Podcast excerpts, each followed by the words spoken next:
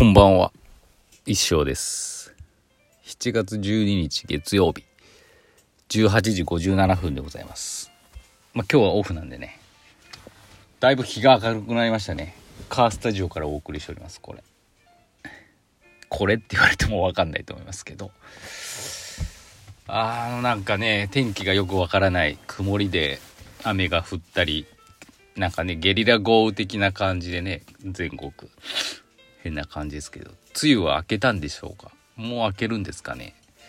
なんか蒸し暑くなるようなのは嫌ですね。はい。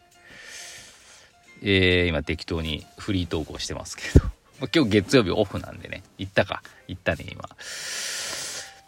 何やったかな、まあ、ちょっとね疲れがこう週末ね中学校のあの中大連部活のね試合がありまして。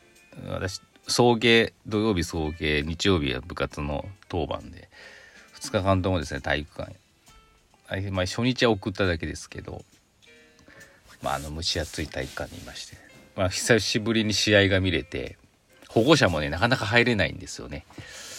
あの当番の人とビデオ係のみみたいな。久しぶりにバスケの試合が見れてね楽しかったですね。っていう。ですごい早起きだったんですよ。6時ぐらい起きたかな。7時から学校で練習していくみたいな感じだったんでね。いやで朝練もずっとあったんでねなんかもう体が疲れてて今日久しぶりに、まあ、ランチから家に戻ってきて昼寝しましたけどね。なんかまだまだ寝れるぞっていう感じでございます。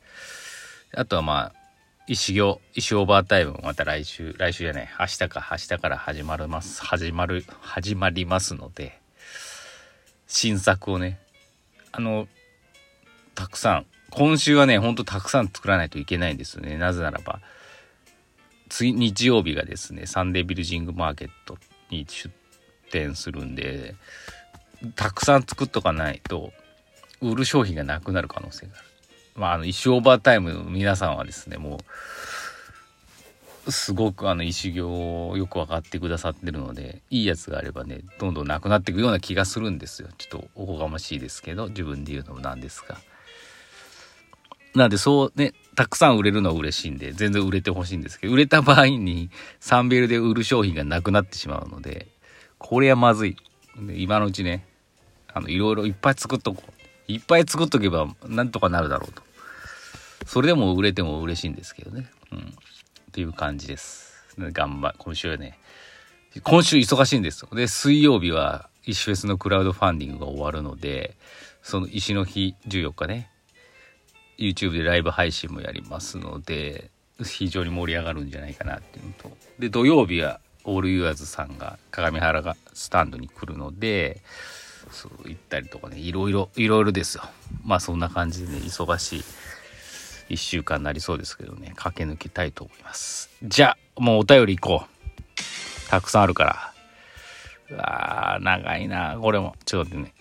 今スタータイムさんが長い文章書いてたけどちょっと適当に最後なんでね。適当にまた読みたいと思います。まず前川さんから。先生こんばんは。前回はほろ酔いレディオでしたね。あバレましたか。ちょっとろれつが回らないのもまた可愛いと思ってしまいました。ただの酔っ払いとも言いますね。今日もちょっとほろ酔いです。最近ね、あーちょっと脱線しちゃいそうだな。あのね、ほろ苦レモネードみたいなやつにハマってるんですよ。あの紫色のカンカンで、なんかワーゲンバスみたいな車の絵が描いてあるやつです。最近よく売ってると思います。コカ・コーラから出てるやつだったかな。あれすごい美味しいです。えー、ロードトゥ高島屋第一要点の話で巨匠らしいいでたちのお話がありましたが、あはいはい。くにくにがそういうのしたらどうですかって言ったやつです。以前から私は先生は和服和服をお召しになったらおよろしいのにと思ってました。おうん。着流して芥川龍之介みたいな佇まいなんで、なんていかがでしょう。あ、いいですね。または大正時代の書生さんみたいに袴つけて下駄みたいのありですね。もちろんいい仕事してますね、みたいな仕上げ方もあります。着付けの資格もありますのでお気軽にご相談ください。先生は和装に興味ありますか？ありますっていうかね、私実はもう、こ、うん、今年かな、なんかもう、まあ、和服ってやっぱいいよなって取り入れたい。だからあの、石フェスのハッピーでピーハツもそうなんですけど、私実はハッピースタイル、ちょっとおしゃれなね、ハッピーをね、実は持ってるんですよ。まだ一回も着てないんですけど、着こなせないっていうか、いい、ね、気になるブランドがあってね、ハッピー良かったんですけど。でね、つい最近無印でね、袴を買ったの。袴ズボンっていうのを買ったんです。婦人服だったんですけど、袴欲しいなと思って。私、小学校の剣道やってたんで、袴には全然抵抗がないんですよ。袴って、うん、スカートとはまた違うんですよね。あの、男性着ても全然、うん、違和感ないんですよ。ルローニケンシンとか、あの時代とか見てください。みんな袴ですよね。全然違和感ないですよねっていうのがあって。で、袴ズボンっていうのがあって、うわと思って不自由服だったんですけど買いまして。それもまだ着てないんですけど。あのどうしような。なんか近々着よ着ようかなと思って。すごく興味ありますんで。はい。なんかいいなんかねだからそのそのまま着るとコスプレみたいになっちゃうからなんか今現代風に取り入れてきたいなっていうのは思ってます。ありがとうございました。次。えー、ルイの母、エミさんから。先生こんばんは。スタータイムさんのレディオ内のポジション維持のため、今日は早めにお便りしました。ありがとうございます。作戦通りです。おしゃれなカフェを経営されているスタータイムさんとくにくにさん。カフェでは見られない一面がレディオでする知ることができるので楽しく聞いています。まだ星時さんには行ったことありませんが、近いうちにお邪魔したいと思っています。あ、ぜひ行ってください。あの、石行のって言えばね、もうすぐに打ち解けると思います。先生が最近意外な一面を見たことや感じたことはありますか？いい質問ですな。意外な一面を見たことや感じたこと。だだから逆にあれですよね。あの何て言ったらいいのかな。人間のそこが面白さ常々思っててそれこそこの石オーバータイムとか石うーんきっかけに多分このエミさんも普段は SNS 見る。他人のやつに何かこうコメントするのもあんまりしてこなかったと思うんですけど、あれきっかけで、ね、今はもうレディオにも送ってくださったりとか、石オーバータイムでもね、もうどんどんどんどん、あの、コメントくださって、そういう、なんか、一面が、新しい一面が見られたわけですよ。私から撮ってみてば。そういうのはやっぱ楽しいですよね。い、いいですよね。そういうのが多いんじゃないですかね。石オーバータイム結構みんな勇気を出してコメントしましたっていうのもよく聞きますんでね。あのー、最近そう見たのはそれそれですかね。どんどんね、あの、なんて言ったらいいのかな。本当は面白い。あ、何？あ、ごめんなさい。今ちょっとほろ酔いなんでね、あの、意見がまとまってないんですけど、そういうのがすごく面白いと思います。普段はおとなしいんだけど、コメントね、書くとね、面白いって人いっぱいいると思うんですよ。どんどんどんどん出てきてほしいなって常に思ってます。隠さず。はい。絶対楽しいですよね。ね、ルイ君のお母さんも食べてこうやって石オーバータイムとかね、石のレディオとかでどんどんこうコメント言うのもなんか面白いと思うんですよね。なんだなんだ面白いじゃないかみたいな気持ちだと思うんですよね。だから皆さんもね、隠れ石下のがね、どんどん意見を言っていただければと思います。はい。ありがとうございました。ちょっとほろ酔いで答えがまとまってませんでしたけど。次、くにくに。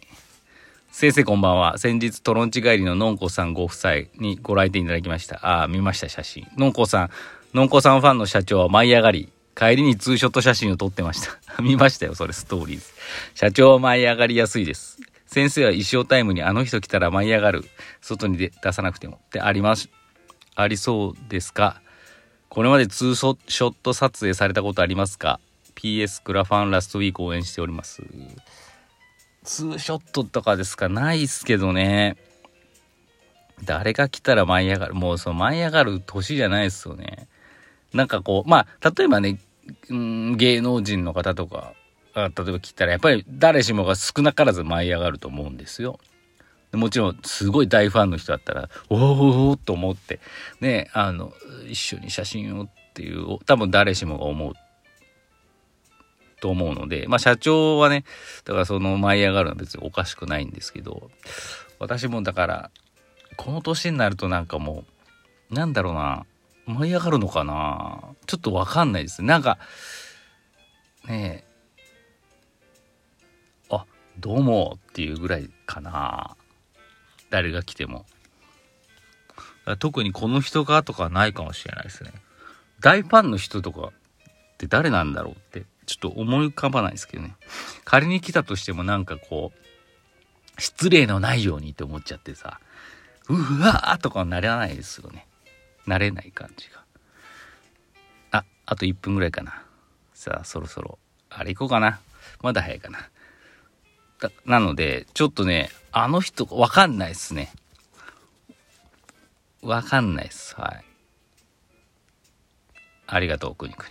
じゃあ次いきますね。スタータイムさんからいただきました。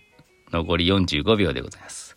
先生こんばんは。前回のラジオはほろ酔いの先生がちょっと真面目な話をしたりする貴重な回だなと聞いていて思いました。シラフならきっとあんなこと言ってないな。話を変えて、自分は一人暮らしを始めて1ヶ月を超えたのですが、日々作る料理のレパートリーの少なさに辟易しています。プロリスナーの国々は普段どんなご飯を作っているのだろうかと考えたり、先生もご飯を作ると言ってたりしたなぁと今メッセージを書きながら考えたりしています。先生は何か得意料理ありますか？パパッとちゃちゃっと作れる簡単料理があれば何か教えてもらえると助かります。お店が終わってから、あー、僕は、長えってコロさん。うんとね、ご飯をボウルに入れ、あー、あーっと、違う。